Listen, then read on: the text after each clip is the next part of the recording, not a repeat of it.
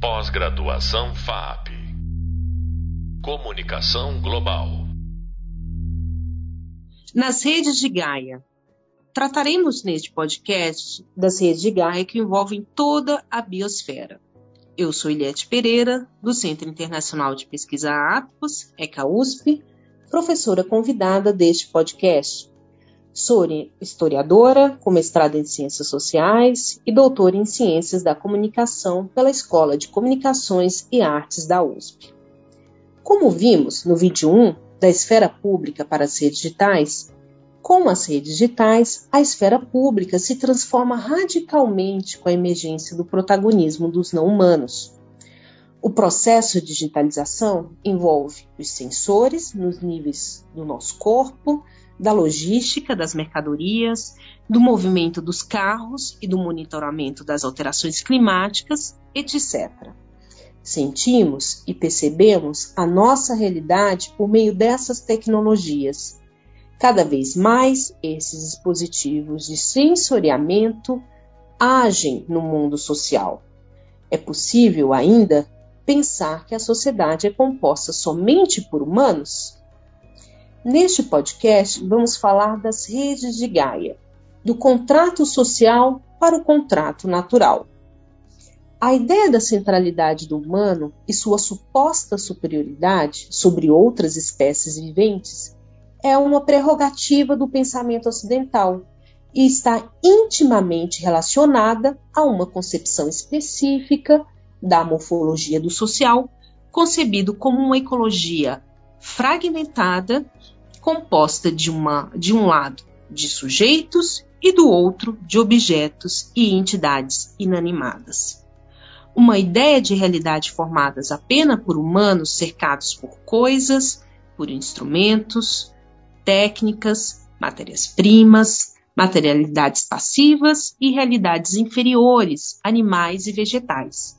Em suma, um mundo em uma ecologia piramidal composta por homens, animais, vegetais e coisas.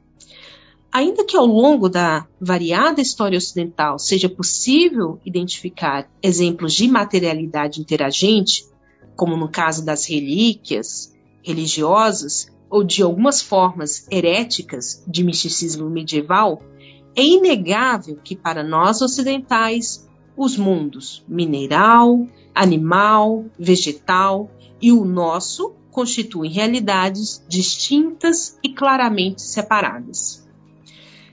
Na última década, as recentes gerações de redes digitais começaram a conectar as diferentes entidades e os diversos mundos.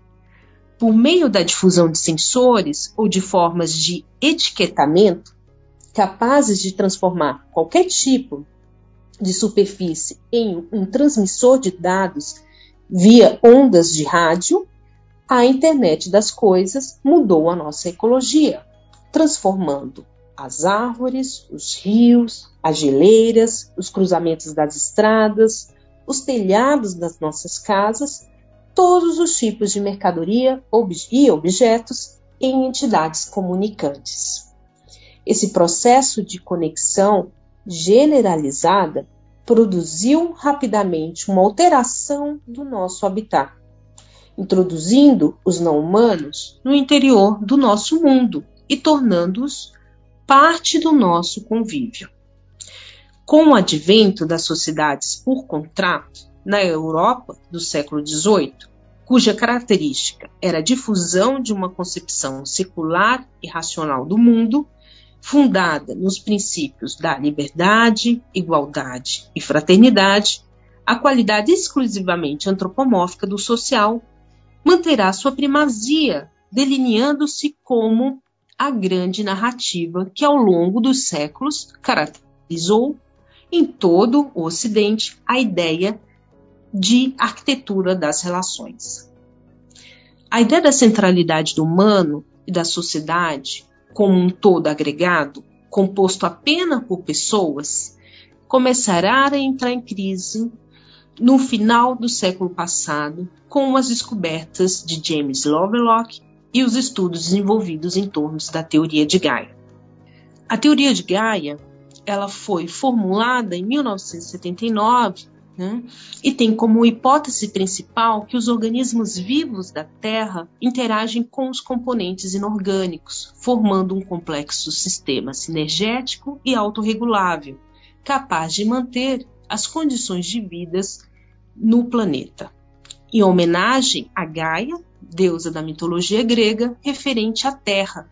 A teoria se baseia, entre outros argumentos, do entendimento da biosfera e da evolução dos organismos como determinantes para a estabilidade da temperatura da Terra.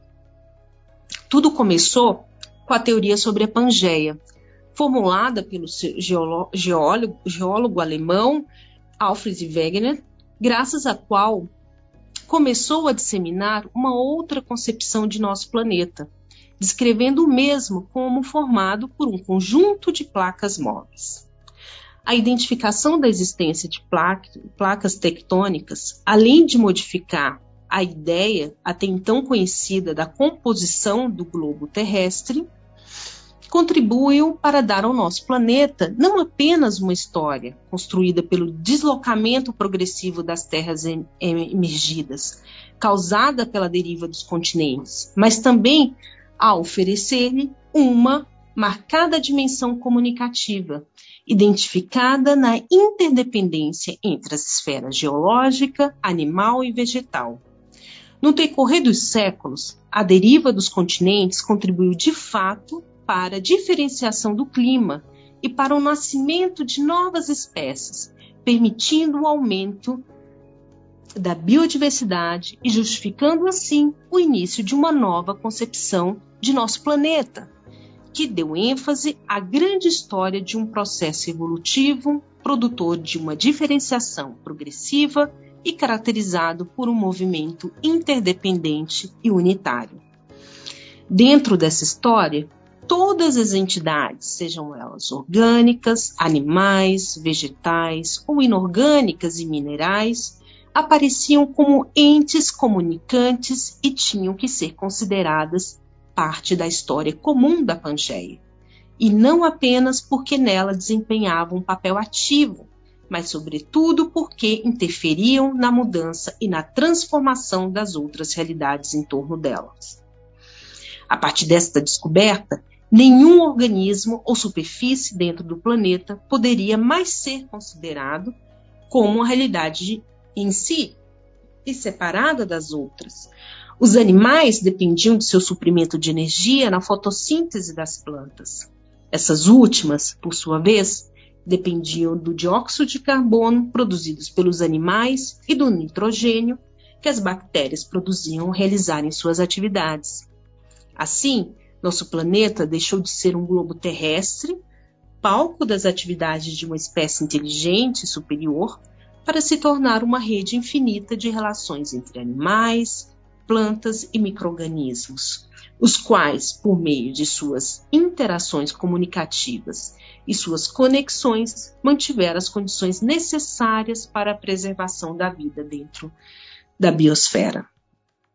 Foi Vladimir Venantsky o responsável pelo primeiro estudo sobre a biosfera, publicado no livro de mesmo nome, em 1929, no qual define a mesma como uma membrana fina, com 40 a 60 quilômetros, que se estendia do fundo do mar até a estratosfera, e dentro da qual existia e se reproduzia a vida.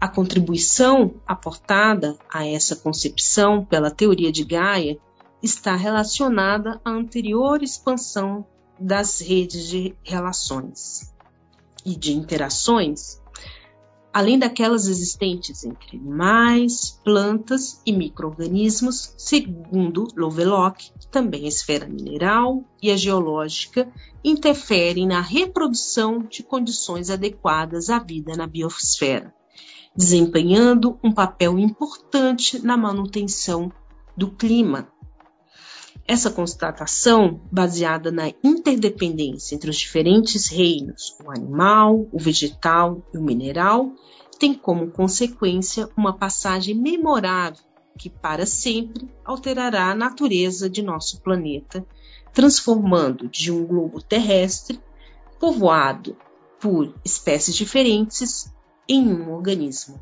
vivo e interagente. As mudanças climáticas, o buraco na camada de ozônio, os processos de desertificação e seca, a poluição e a destruição sistemática de florestas e das áreas com a maior concentração de biodiversidade exigem que mudemos radicalmente nosso pulso.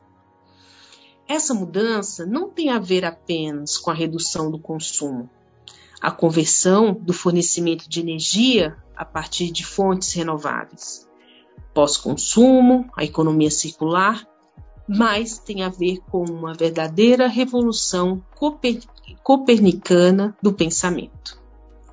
Se o homem ocidental separou o mundo em três reinos, o animal, o vegetal e o mineral, colocando-se no topo de uma pirâmide em que se via como um único ser inteligente, capaz de dispor de todos os bens existentes no planeta, a perspectiva inaugurada por Gaia obriga-nos a uma profunda revisão desse modelo de pensamento. Michel Serres, que é um filósofo francês, um dos mais inovadores do século XX, foi um dos primeiros a perceber e levantar a questão, propondo uma alteração qualitativa das categorias fundantes do pensamento ocidental. Entre elas está a supressão do uso da expressão ambiente. Dizia Michel Serres: esqueçamos a palavra ambiente, usada em diferentes disciplinas. Isso pressupõe que nós, humanos estamos no centro de um sistema de coisas que gravitam ao nosso redor. Como um umbigo do universo, mestres e donos da natureza. Isso nos lembra uma época passada, na qual a Terra, colocada no centro do universo, refletia nosso narcisismo, esse humanismo que nos promove no centro das coisas ou como agentes de sua destruição.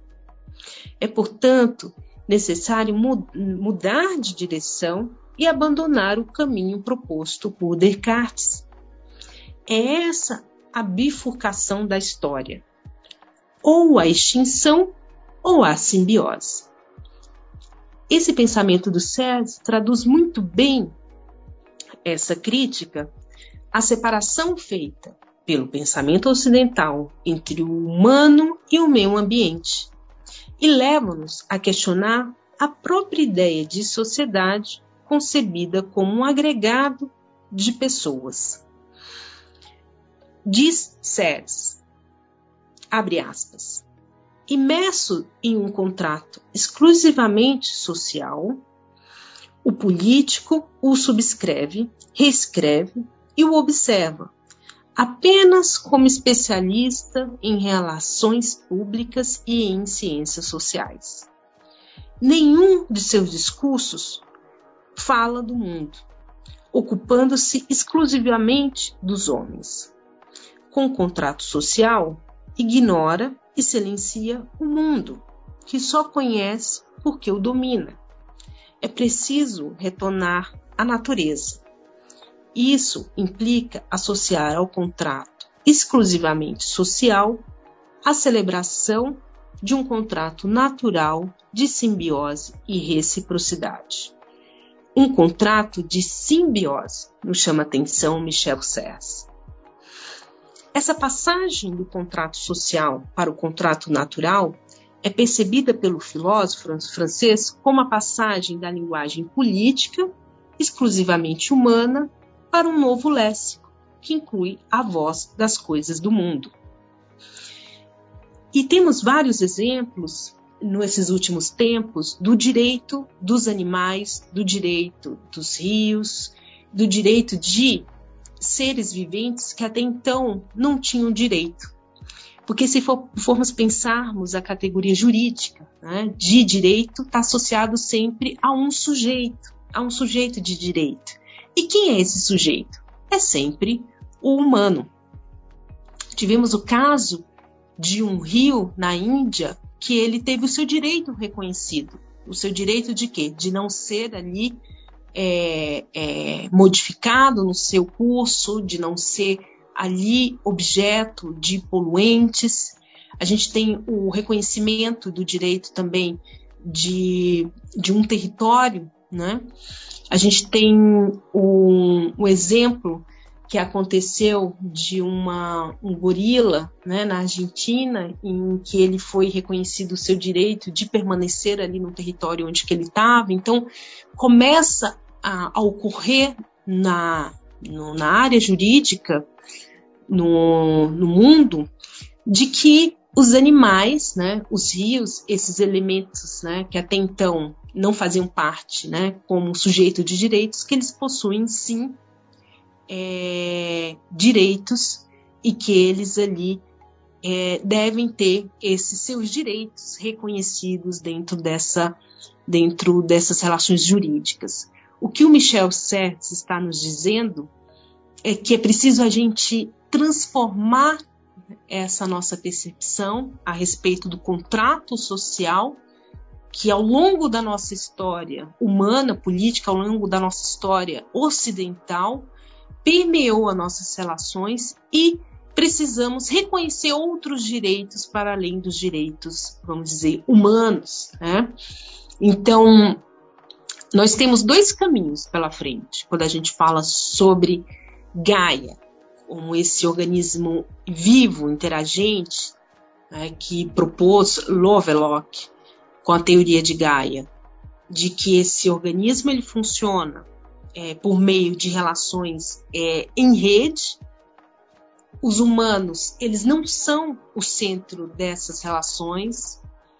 É, ao contrário, esse entendimento antropocêntrico dos humanos no centro né, dessas relações, dessa separação do humano do ambiente a partir do nascimento da categoria natureza, né, como palavra, expressão no pensamento trouxe ali a nossa própria tragédia, ou seja, trouxe ali todas as nossas nossos problemas climáticos.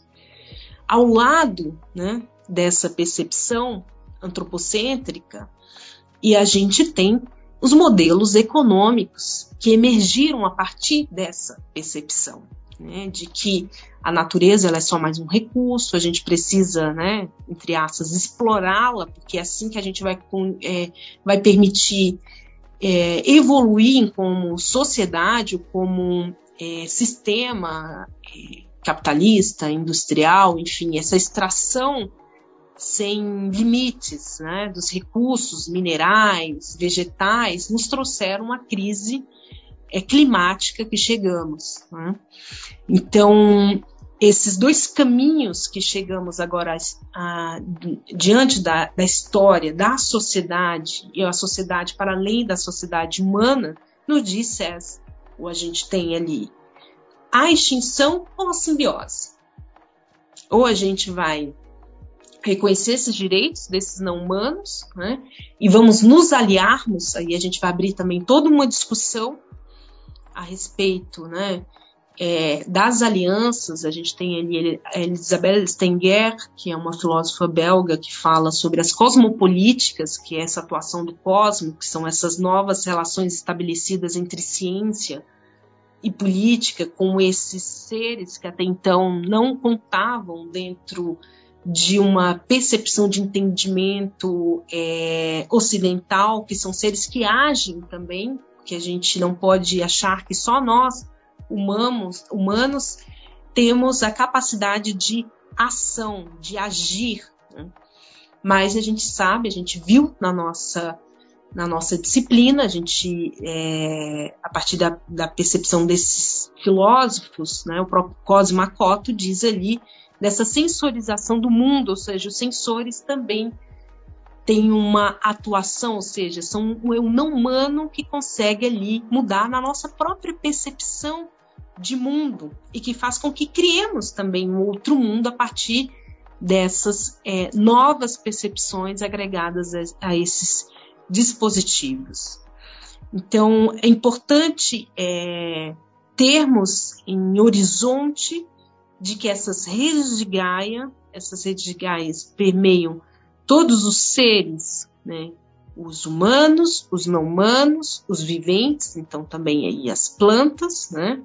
Também os animais, e que essa percepção ela se ampliou de uma forma mais radical ainda com o nível é, tecnológico que chegamos, porque esse nível tecnológico, a proliferação dos sensores, nos, nos permitiu o aumento da nossa, nossa capacidade também da própria é, é, visualização do, da crise que chegamos, porque sem né, os sensores não conseguiríamos ver os estragos que estão acontecendo, né, o aumento da temperatura no planeta, né, as alterações climáticas, o próprio desmatamento, a gente consegue só visualizar ali com, é, com sensores e com imagens que são produzidas por satélites, ou seja, são os não humanos atuando nessa produção ali de uma percepção e que se a gente não tem essa capacidade de entender essas novas relações que são estabelecidas, a gente não vai conseguir entender também em que nível estamos no sentido da nossa crise, né, da nossa crise ecológica.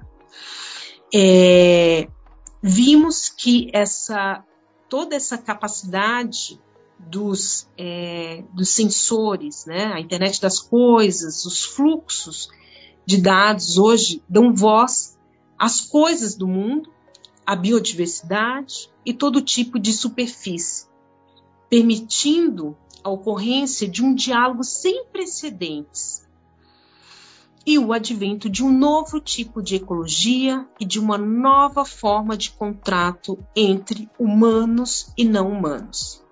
Em um contexto das redes digitais, no próximo podcast, trataremos do cyberativismo, para o ativismo em rede, da reconfiguração da ideia de ação social. Compreender esse processo é entender a complexificação do social e do agir no mundo contemporâneo. Você acabou de ouvir mais um podcast sobre o tema da esfera pública para as redes digitais, apresentado pela professora convidada Eliette Pereira, do Centro Internacional de Pesquisa ATPOS, ECA USP, e sobre esse tema, convido você a saber mais no Hub de Leitura e no livro A Cidadania Digital de Máximo de Felice, publicado pela editora Paulus 2021. Até breve. Pós-graduação FAP Comunicação Global